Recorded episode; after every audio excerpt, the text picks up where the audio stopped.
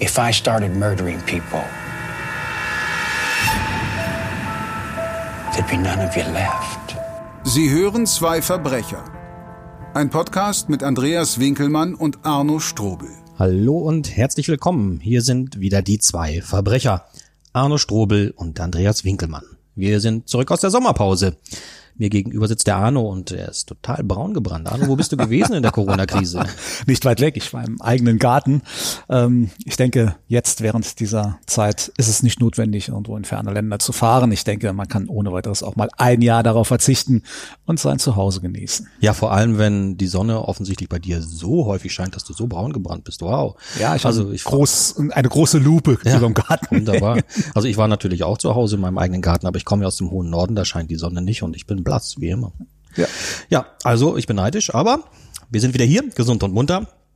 Und wir haben jetzt nach der Sommerpause erst einmal was ganz Besonderes für euch vorbereitet. Eine Sonderausgabe unseres Podcasts Zwei Verbrecher. Diesmal gibt es nämlich nicht vier, sondern zwei Geschichten, bei denen ihr besonders gut aufpassen müsst. Denn eine von beiden enthält eine Information. Wer am Ende damit eine Frage beantworten kann, kommt in den Genuss von Arnos neuem Thriller, die App. Der erscheint am 23.09. im Fischer Verlag und das Buch gewinnen könnt ihr aber schon eine Woche vor Erscheinungstermin, also bevor alle anderen ihn lesen können. Wir verlosen zwei dieser Bücher. Mitmachen und euren Tipp abgeben könnt ihr unter www.2verbrecher.de. Die Gewinner geben wir über unsere Website, unsere Social Media Kanäle und per Mail bekannt. Wie gesagt, wir haben heute zwei Geschichten für euch vorbereitet. Eine ist wie immer True Crime, die andere erfunden. Die erfundene Geschichte ist in mehr als nur einer Hinsicht etwas Besonderes, aber dazu später mehr. Nur so viel. Heute führen wir euch an eine Stelle hinters Licht, da kommt die Sonne auch nicht hin. Tja, Arno. Wie sieht's aus? Darf ich anfangen? Möchtest du anfangen? du darfst gerne anfangen. Ich äh, bin gerade noch bei deinem letzten Satz. Das, den habe ich ja noch nie gehört. Äh, sehr schön. Regt zum Nachdenken an. Ja, ja, ja definitiv. Denk ja, du ruhig äh, ein bisschen. Ich fange an, oder? Ja, du kannst gerne gleich anfangen. Vielleicht noch noch einen Satz dazu, ja. der mir gerade so einfällt. Es ist ja normalerweise bei unserem Podcast so, dass jeder von uns sowohl die Wahrheit sagt, als auch lügt. Mhm. In diesem Fall ist es ja definitiv anders. Einer von uns beiden sagt die Wahrheit, der andere lügt. Also das ist, äh, schauen wir mal, wer sich am Ende von uns beiden als Lügner herausstellt. Mhm. Aber lass uns doch einfach beginnen und äh, ich finde deinen Vorschlag gut. Leg du mal los. Okay, dann mache ich das auch. Die Geschichte, die ich vortragen möchte, heißt Das Hexenhaus.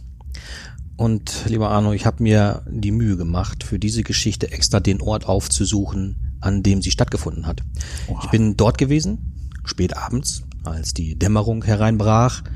Deshalb entschuldigt bitte, wenn meine Beschreibung vielleicht etwas zu prosaisch geraten ist, aber ich war wirklich beeindruckt. Und ja, ich gebe es zu, auch ein wenig eingeschüchtert. Wer weiß, vielleicht gibt es sie ja tatsächlich, diese Orte und Plätze, an denen wiederholt Böses geschieht weil sie verflucht sind. Ohne Zweifel gibt es sie in vielen Gemeinden deutschlandweit, diese alten, gruseligen Häuser, die oft weit ab vom Schuss liegen, unbewohnt und von einer unheimlichen Aura umgeben sind. Oft ranken sich Schauermärchen um solche Häuser. Die Menschen erzählen sich Geschichten über Geister, Dämonen und Hexen, über merkwürdige Lichter, die sie nachts in dem alten Haus gesehen haben wollen, über Geräusche, die bis tief in den naheliegenden Wald dringen. Das sind Geschichten, die seit Generationen von den Alten an die Jungen weitergegeben werden. Und die jungen Menschen wissen sie zu nutzen. Wir kennen alle diese Mutproben unter Teenagern. Wer traut sich nachts allein in das Horrorhaus, in dem sieben Menschen brutal getötet wurden? Wer macht von sich ein Selfie auf dem Dachboden, neben dem eingetrockneten Blutfleck, dort, wo die drei Leichen kopfüber an den Deckenbalken hingen und ausbluteten.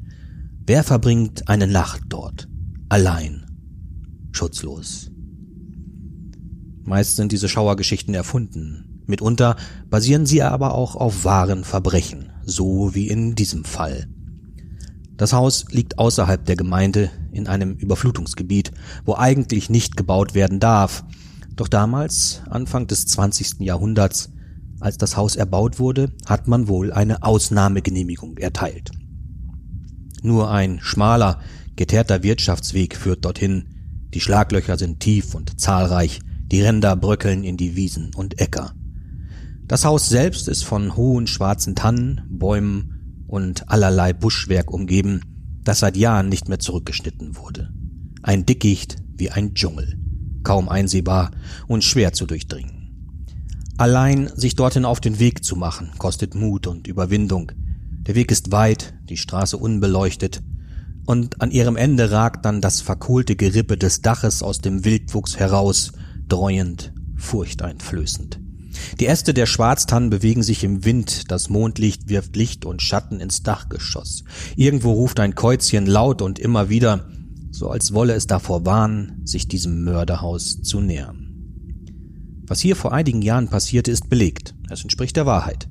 Eine furchterregende Geschichte, wie geschaffen zur Legendenbildung.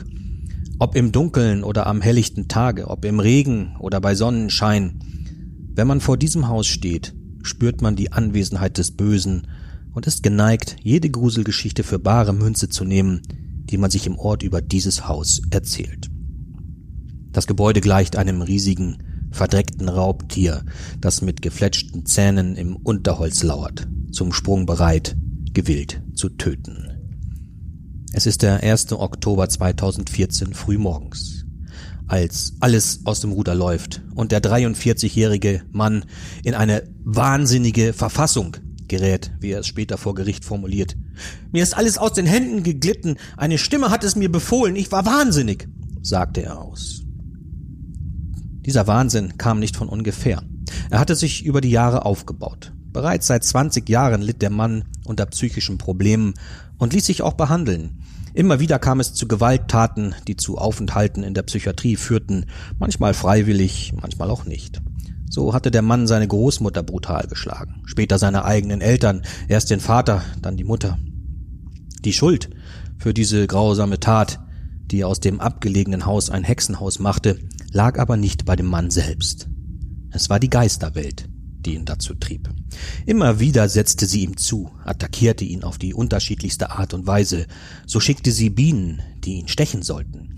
Außerdem kreisten regelmäßig Flugobjekte über dem Haus, und in vielen einsamen Nächten sprachen germanische Götter zu ihm. Der Mann lebte zusammen mit seiner 69-jährigen Mutter in dem Haus. 2004 war er wegen Erwerbsunfähigkeit in Rente gegangen.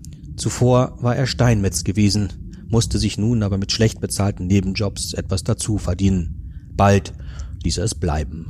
Seine Mutter wusch seine Wäsche, kochte für ihn, er ging seinen Hobbys nach, machte Motorradtouren durchs Umland. Das war der Mutter wohl ein Dorn im Auge. Immer wieder warf sie ihm vor, ein Versager zu sein, der sein Leben nicht auf die Reihe bekam.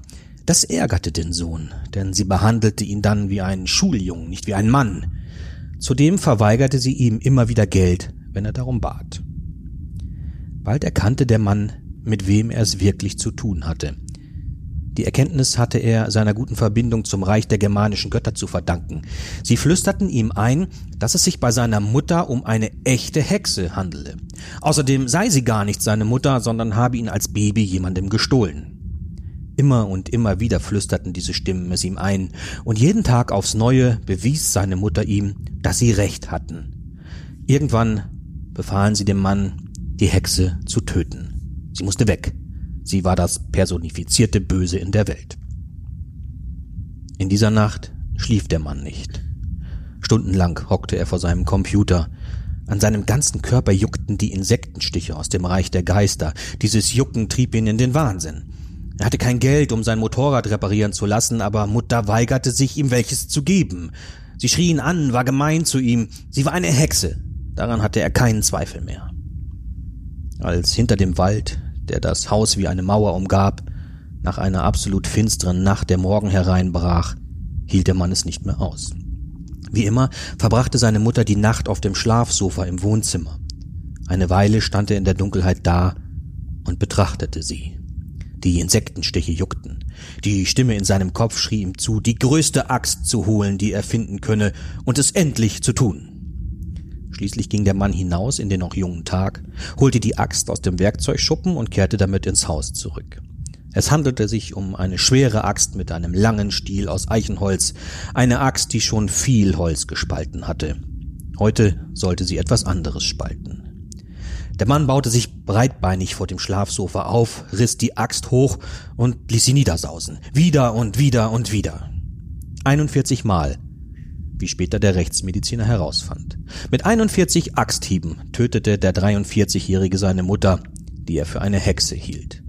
Ein ungeheurer, entsetzlicher Gewaltausbruch. Den Kopf des Opfers habe man nicht mehr erkennen können, sagte während der Verhandlung der Rechtsmediziner. Man könne aber wohl davon ausgehen, dass der Tod binnen Sekunden eingetreten war und die 69-Jährige nicht lange leiden musste. Blutüberströmt und völlig außer Atem rief der Mann danach den Notruf an. Diese Hexe, diese Hexe! rief er immer wieder völlig außer sich ins Telefon. Als später die Polizeibeamten das Wohnzimmer des Hauses betraten, fanden sie die Mutter tot auf dem Schlafsofa. Ihr Sohn gestand sofort und ließ sich widerstandslos festnehmen.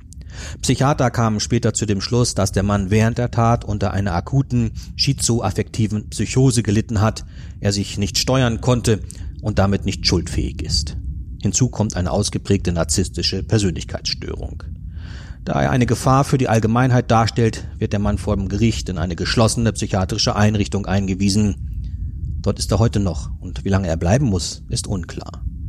Noch Tage nach seiner Festnahme bezeichnete der Mann sein Elternhaus als Hexenhaus. Und so nennen es die Menschen in der Umgebung bis heute. Hexenhaus. Seit der grausamen Bluttat steht es leer, aber seine Geschichte ist nicht zu Ende. Der Horror geht weiter. Dreimal hat es dort mittlerweile gebrannt, ohne dass man die Ursache dafür finden oder Täter ermitteln konnte. Beinahe scheint es so, als wolle eine göttliche Macht das Werk des Sohnes zu Ende bringen oder einfach nur dafür sorgen, dass niemals wieder jemand in diesem Haus leben kann. Die Brände haben es unbewohnbar gemacht. Noch heute ragt das schwarze Gerippe des Dachstuhls in den Nachthimmel. Sehr Meine Geschichte. Sehr schaurig, deine Geschichte. Und äh, ich muss gestehen, wenn ich es ja nicht schon wüsste, dann wüsste ich, wie ich jetzt tippen würde. Toller Satz, oder? Ja.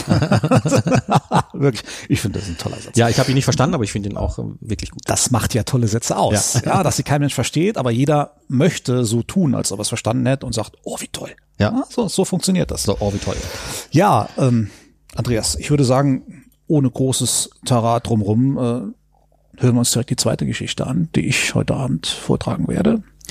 Und äh, ja, Ich lausche gespannt. dann schauen gespannt. wir mal, welche wahr und welche nicht so wahr ist. Der Titel, der Name meiner Geschichte lautet Auge um Auge, Zahn um Zahn. Der 3.9.2020 war ein schöner, sonniger Tag in Malmö, Schweden. Die Temperatur lag selbst am frühen Abend um 18 Uhr noch bei knapp 20 Grad. Auf der Promenade am Hafen waren noch viele Spaziergänger unterwegs, unter anderem der 53-jährige Axel G., von dem die Aussage stammte, die er später gegenüber der Presse machte. Der Mann ist mir schon vorher aufgefallen. Der lief so aufgeregt und irgendwie ziellos an der Promenade hin und her, hat immer wieder auf die Uhr geschaut und sich umgesehen, so als warte er auf jemanden. Der wirkte irgendwie gehetzt, wie einer, der was auf dem Kerbholz hat. Und dann, naja, dann ging alles ganz schnell. Erst ist sein Kopf zerplatzt wie eine Wassermelone, nur ein Liedschlag und es war nichts mehr da, alles über den Boden verteilt. Dann kam erst der Schall, also der Schuss, ich bin mir ganz sicher. Der junge Malmöer Kommissar Kurt W., der mit dem Fall betraut wird, kann der Presse gegenüber bestätigen, dass der Mann tatsächlich erschossen wurde. Aus großer Entfernung, von einem erhöhten Punkt aus, wahrscheinlich mit einem Präzisionsgewehr, wie es Scharfschützen verwenden. Bei der Munition handelt es sich um ein Hohlspitzgeschoss, das beim Auftreffen explodiert und verheerende Verletzungen anrichtet. Der Kopf des Opfers ist so stark zerstört, dass eine Identifikation schwierig ist. Keiner der Zeugen auf der Promenade scheint den Mann zu kennen. Allerdings finden die Rechtsmediziner in seiner Hosentasche den Schein der Essensausgabe einer Flüchtlingsunterkunft am Stadtrand von Malmö. Das Stück Papier sieht aus, als sei es schon einige Male mit der Hose zusammen gewaschen worden. Der Aufdruck ist nur schwer zu entziffern. Es scheint, als habe Schweden einen weiteren rassistisch motivierten, grausamen Mordfall zu verkraften. Auf der Polizeibehörde lastet erheblicher öffentlicher und politischer Druck. Zusätzlich schürt die Presse Panik, weil sie die Frage aufwirft, ob der unbekannte Heckenschütze vielleicht wieder zuschlägt. Man zieht Parallelen zu einem ähnlich gelagerten Fall in den USA. Kurt W. sucht die Flüchtlingsunterkunft auf, aus der der Ausgabeschein stammt, und tatsächlich wird dort ein Mann vermisst. Körpergröße, Gewicht und Erscheinung passen zu dem Getöteten. Bei ihm handelt es sich wahrscheinlich um den 31-jährigen Samran S., einem aus dem Balkan eingewanderten Immigranten. Er ist illegal im Land und hat lediglich eine befristete Aufenthaltserlaubnis. Die Leiterin der Unterkunft gibt an, Samran S. lebe zusammen mit seiner Familie im Flüchtlingsheim, einer Frau und zwei kleinen Kindern. Als man jedoch zusammen das Zimmer aufsucht, ist es leer. Auch die wenigen Habseligkeiten der Familie sind verschwunden. Sie haben sich weder abgemeldet noch irgendwem erzählt, wohin sie wollten. Zeugen sprechen davon, dass sie das Gelände fluchtartig verlassen haben. Kurt W. und sein Team vernehmen die anderen Bewohner der Unterkunft.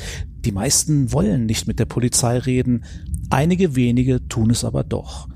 Auf diesem Wege erfährt die Polizei, dass Samran S. angeblich Kontakt zu einem Mann namens Dodovic hatte.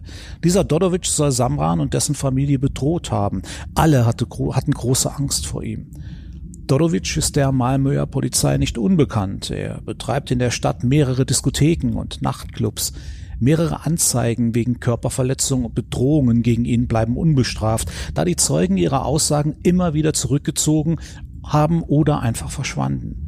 Man nimmt an, Dodovic sei im Drogen- und Menschenhandel zum Zwecke der Prostitution tätig, konnte ihm aber auch das niemals nachweisen.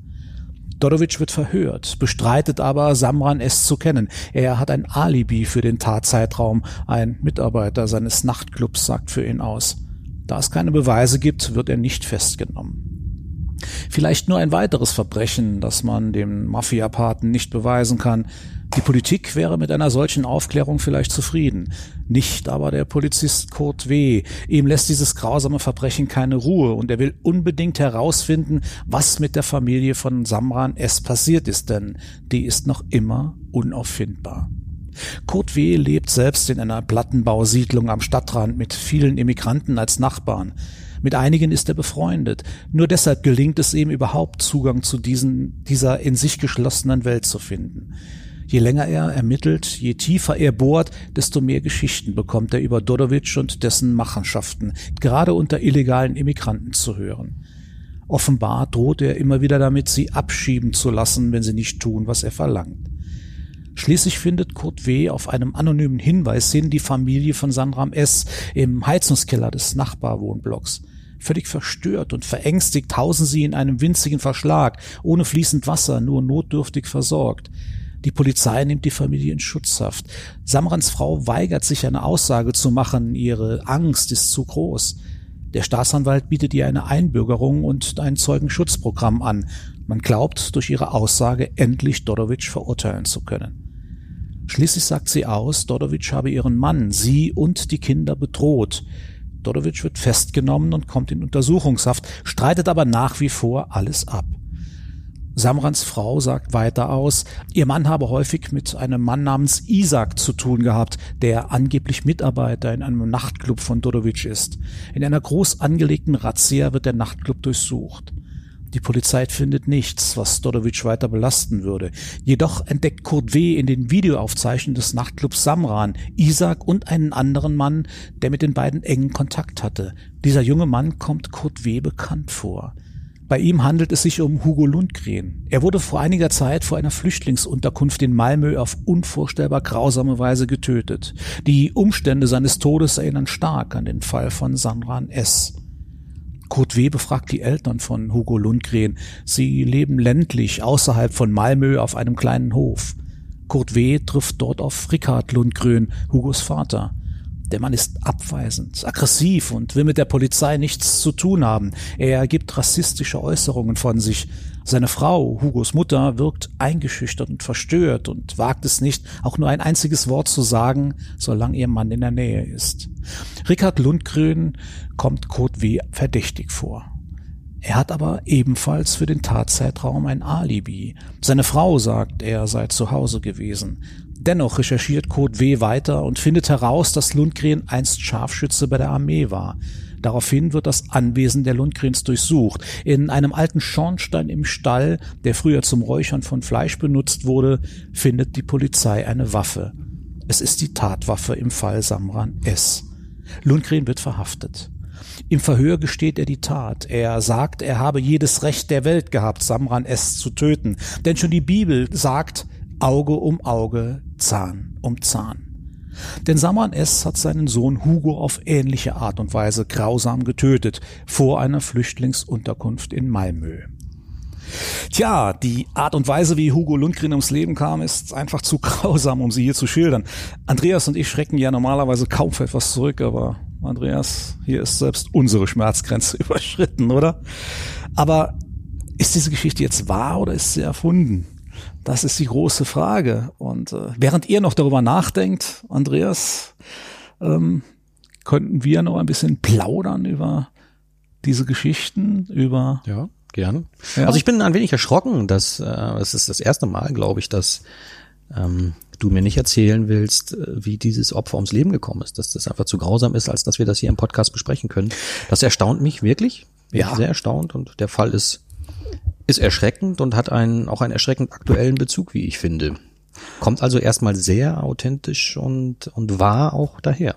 Ja, aber das ist ja, ich meine, das, das haben wir ja in den vergangenen Podcasts auch schon einige Male gehabt, sowohl bei dir als auch bei mir, dass gerade die Geschichte, die als wahrscheinlich erscheint, erfunden wurde und mhm. die Geschichte, wo man von Anfang an vom Gefühl her sagt, nee, wirklich nicht. Ja, ja, ja, Das hat er sich ausgedacht, sich im Endeffekt dann tatsächlich als wahr herausgestellt hat. Ja. Und äh, ich bin gespannt, wenn wir jetzt gleich auflösen, wie viele unserer Zuhörerinnen und Zuhörer dann für sich selbst sagen müssen, nee.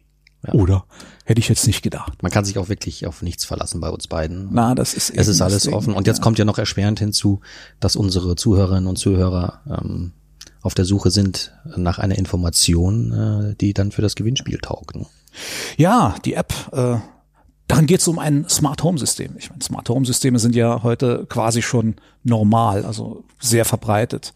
Und ich habe mir einfach die Frage gestellt, hm, was wäre denn so möglich mit einem Smart? Ich meine, die Frage stellen wir uns ja permanent. Was ist möglich? Wo kann man was rausziehen für einen Psychothriller? Mhm. Und äh, diese Frage habe ich mich bezüglich eines Smart Home Systems gestellt und äh, habe bei den ersten Überlegungen schon schnell gemerkt, Mensch, da hängt, da steckt Potenzial drin. Ja. Da kann man wirklich was tun. Und das habe ich leidlich ausgenutzt. Ich habe mir nämlich überlegt, was wäre denn, wenn ein solches Smart Home System, das ja eigentlich dazu da ist, uns zu unterstützen, uns zu helfen, uns das Leben so bequem wie möglich zu machen, sich quasi gegen seinen Besitzer wendet. Ja, was ist, wenn das äh, ja, ich möchte nicht sagen, ein Eigen, Eigenleben entwickelt, aber wenn es sich einfach gegen, wenn ich nichts mehr tun kann, ja, wenn mein Smart Home System beschließt, äh, nö, jetzt mal nicht mehr so, wie du möchtest. Hm? Und da lässt sich einiges rausziehen und da habe ich meine Fantasie freien Lauf gelassen und daraus ist dann der Psychothriller Die App geworden, der am 23.09. erscheint im Fischer Verlag. Ja, sehr interessanter Ansatz. Hast du ein Smart Home? Ähm, ähm ich habe tatsächlich jetzt eigens, äh, du kennst ja die Geschichte mit den Recherchen, ne? Mhm wenn man über etwas schreibt, sollte man es zumindest kennen oder erlebt haben. Und ich habe tatsächlich eigens zur Recherche dieses Buches quasi einen Selbstversuch unternommen. Und äh, ja, doch, da gibt's übrigens jetzt äh, schon, jetzt schon zum jetzigen Zeitpunkt einiges im Internet drüber zu lesen, auf Facebook, auf meiner Website. Also gerne mal nachsehen, was diesen Selbstversuch betrifft.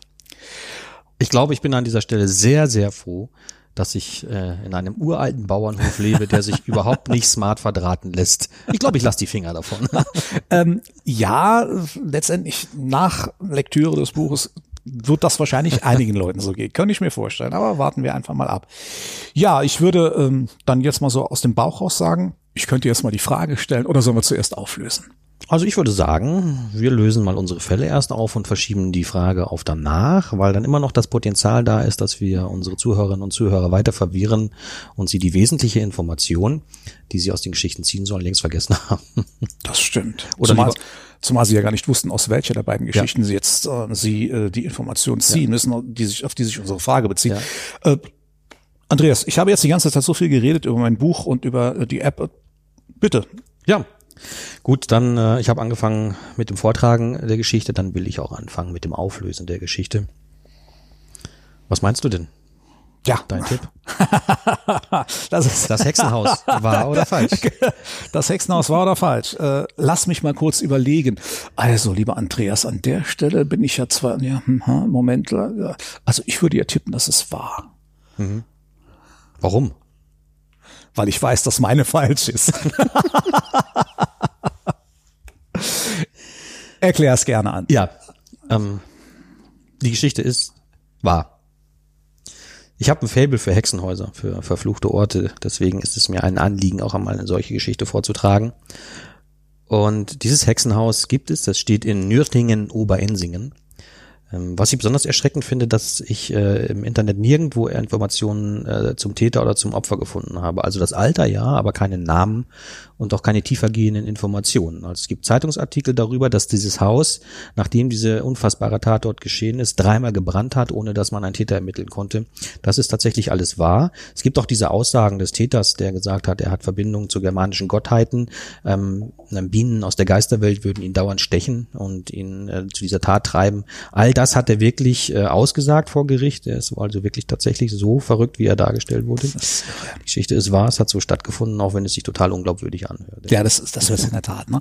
Also gerade so auch, wie du sie vorgetragen hast. Ich meine, das hast du natürlich sehr clever verpackt und sehr clever gemacht, aber es hört sich da wirklich so ein bisschen an wie so, ja, Horror, Horror-Story, äh, irgendwie so, ja, ne? ganz, ganz, ganz seltsam. Also ganz ehrlich, äh, ich habe es ja eben schon in diesem wundervollen Satz gesagt, wenn ich nicht, äh, ne, wenn ich es nicht wissen würde, wüsste ich, ne? Ja, ja tatsächlich habe ich mir das wirklich überlegt. Ich glaube, wenn du jetzt beide Geschichten vorgetragen hättest, hätte ich de facto darauf getippt, dass die, die du jetzt gerade tatsächlich vorgetragen hast, äh, erfunden ist. Ich hätte es nicht geglaubt, dass das äh, die wahre Geschichte ist. Klingt halt wie ein Märchen. Ne? Ja. Aber ist, wie gesagt, passiert und das auch erst äh, in 2014. Also in 2014 ist diese Geschichte passiert. Ja, Wahnsinn. Und das ist noch gar nicht so lange her, auch wenn es wie ein Märchen anmutet.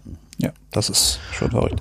Ja, das heißt also im Klartext, äh, wenn deine Geschichte erfunden ist, muss meine ja wohl, ne, wenn deine Geschichte wahr ist, muss meine ja wohl erfunden sein. Und äh, in der Tat haben wir uns diese Geschichte gemeinsam ausgedacht, aber nicht allein. Das muss man fairerweise sagen. Wir hatten dabei wirklich ein wenig Hilfe von einem Mann äh, namens Henning Menkel.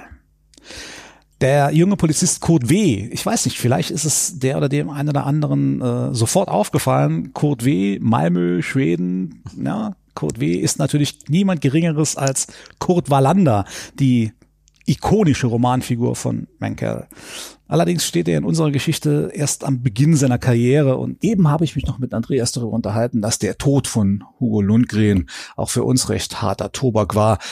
Jetzt bin ich aber nicht so, beziehungsweise wir sind nicht so. Ich will euch doch verraten, ähm, was da passiert ist, zumindest zum Teil. Wir schließen also mit einem großen Knall im wahrsten Sinne des Wortes, denn Hugo Lundgren wird tatsächlich von einer Handgranate getötet. Mehr verrate ich jetzt aber wirklich nicht. Wenn ihr also mehr wissen wollt, wenn ihr weiter wissen wollt, was passiert, schaut euch die Serie Der junge Wallander auf Netflix an, die dort seit dem 3. September läuft. Von uns jedenfalls eine ganz klare Empfehlung. Ja, jetzt ist die Katze genau. aus dem Sack. Ja lieber Andreas? Also ich, also für mich ist es eine große Ehre, dass wir diese Geschichte ähm, äh, über den Young Wallander erzählen dürfen, weil ich ja wirklich immer ein großer Freund der Wallander-Geschichten war. Mhm. Ähm, deswegen ähm, habe ich das auch gern gemacht und bei dir, dir geht's ja genauso, Arno. Ja, absolut.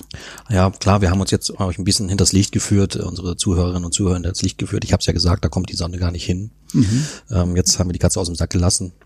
Ja. Jetzt bleibt uns nur noch übrig. Eine Frage zu stellen. Äh, genau, eine Frage zu stellen, um, um das ein bisschen wieder gut zu machen, was wir heute ja, mit unseren Zuhörerinnen okay. und Zuhörern angerichtet haben. Die Frage. Okay. Die Frage. Also. Nochmal, wir hoffen, ihr habt wirklich sehr, sehr, sehr gut aufgepasst bei beiden Geschichten, die wir euch erzählt haben. Denn ich kann euch sagen, es nutzt euch nichts. es nutzt euch nichts. Meine Frage oder unsere Frage an euch lautet nämlich, das wievielte Buch, das von mir im Fischer Verlag erschienen ist, ist die App. Also im Klartext, inklusive der App, wie viele Bücher von mir, Arno Strobe, sind bis jetzt im Fischer Verlag erschienen? Das ist dein Ernst, Arno? Ja. Die Menschen haben sich jetzt die ganze Zeit auf unsere Geschichten konzentriert und das ist jetzt deine Frage? Ja, und das macht mir einen riesengroßen Spaß. Gefällt mir, muss ich sagen. Man muss ja auch immer bedenken, bei uns beiden handelt es sich um zwei Verbrecher. Ja. Natürlich versuchen wir auf jede Art unsere Zuhörerinnen und Zuhörer in das Licht zu führen. Ich hoffe, wir haben das heute einigermaßen gut hinbekommen. Ja, wobei das ja jetzt kein Verbrechen war. Das war ja vollkommen legitim, was wir da gerade gemacht haben. Wir haben uns ein kleines Späßle erlaubt. genau. Aber nichtsdestotrotz, die Frage ist ernst gemeint. Und ja, ihr könnt tatsächlich zwei handsignierte Exemplar von die App im Vorfeld gewinnen. Genau. Was gibt es noch zu sagen? Also, die Sommerpause ist auch für uns beide jetzt vorbei. Der Winter steht vor der Tür. Ich habe schon die ersten Weihnachtsgeschenke eingekauft. Jetzt ist es wirklich an der Zeit, äh, wieder regelmäßig mit dem Podcast zu beginnen. Ja. Und es ist für die Zukunft so geplant, dass wir pro Monat eine Podcast-Folge ausstrahlen. Und ich freue mich jetzt schon drauf. Ich freue mich auch drauf, äh, jetzt gleich die nächste Folge zu produzieren Ja. und äh, wieder zu versuchen, dich hinters Licht zu führen. Nicht unsere Zuhörerinnen und Zuhörer, sondern dich, lieber Andreas. Und umgekehrt wird es mit Sicherheit genau das Gleiche sein.